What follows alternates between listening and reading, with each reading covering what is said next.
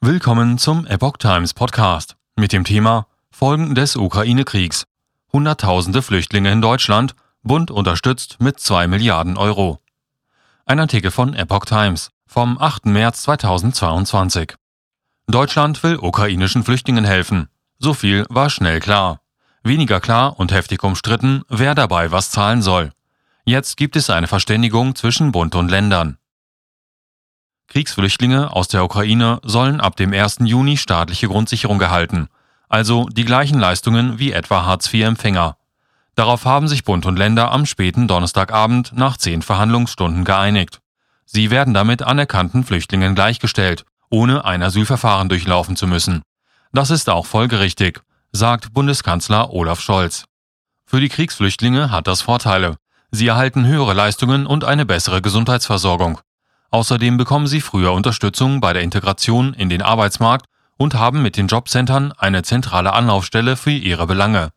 Für diese Lösung hatten sich unter anderem die Kommunen auch stark gemacht, weil der Bund die Ausgaben für die Grundsicherung trägt. Der Bund wird sich auch maßgeblich an den Kosten für die Unterkunft beteiligen.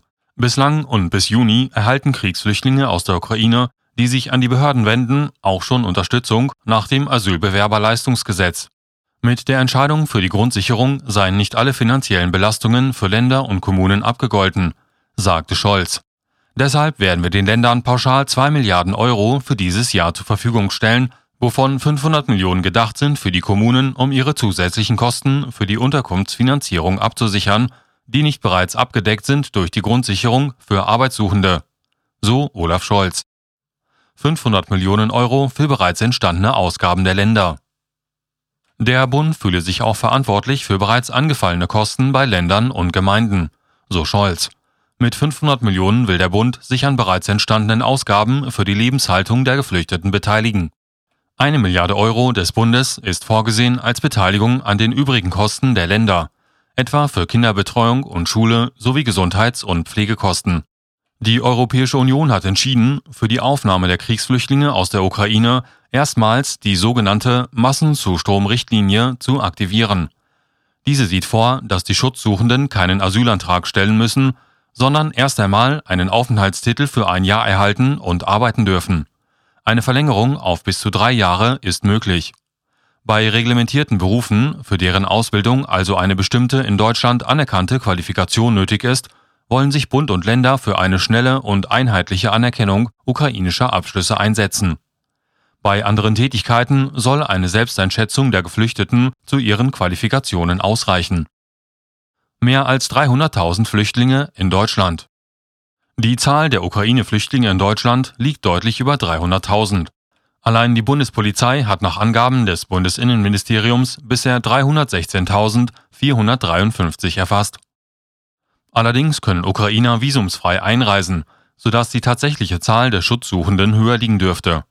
Derzeit stellt die Bundespolizei täglich die Einreise von rund 3000 Menschen aus der Ukraine fest. Im März hatte die Zahl der Neuankömmlinge bei über 15.000 pro Tag gelegen. Eine Prognose, wie viele Flüchtlinge aus der Ukraine letztlich nach Deutschland kommen werden, sei nach wie vor schwierig, sagte der Kanzler. Es könne sein, dass der heiße Krieg nicht lange weitergehe und viele Menschen zurückkehrten. Es kann aber auch ganz anders kommen, und niemand von uns, überhaupt niemand, ist gegenwärtig in der Lage, darüber eine realistische Vorhersage zu machen. Deshalb müssen wir uns für alle Fälle wappnen. Und das haben wir heute gemacht, sagte Scholz. Technische Probleme bei Registrierung beheben. In dem Beschluss hieß es, Bund und Länder wollten die Registrierung derjenigen, die in Deutschland blieben, beschleunigen und optimieren. Dazu gehöre auch, technische Probleme der IT schnellstmöglich zu beheben. Der Bund will die Länder bei der Registrierung mit Personal und Ausstattung unterstützen.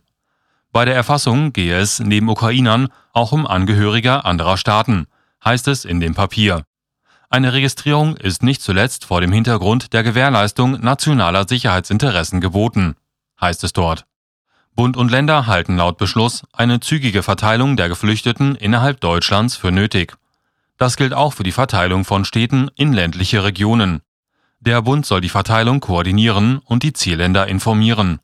Auf die Frage, ob diese Versorgung der Flüchtlinge eine Verteilung in Europa erschweren werde, sagte der Kanzler, Natürlich bemühen wir uns um eine solidarische Verteilung der Flüchtlinge in Europa. Er sehe auch Bereitschaft der Staaten dazu.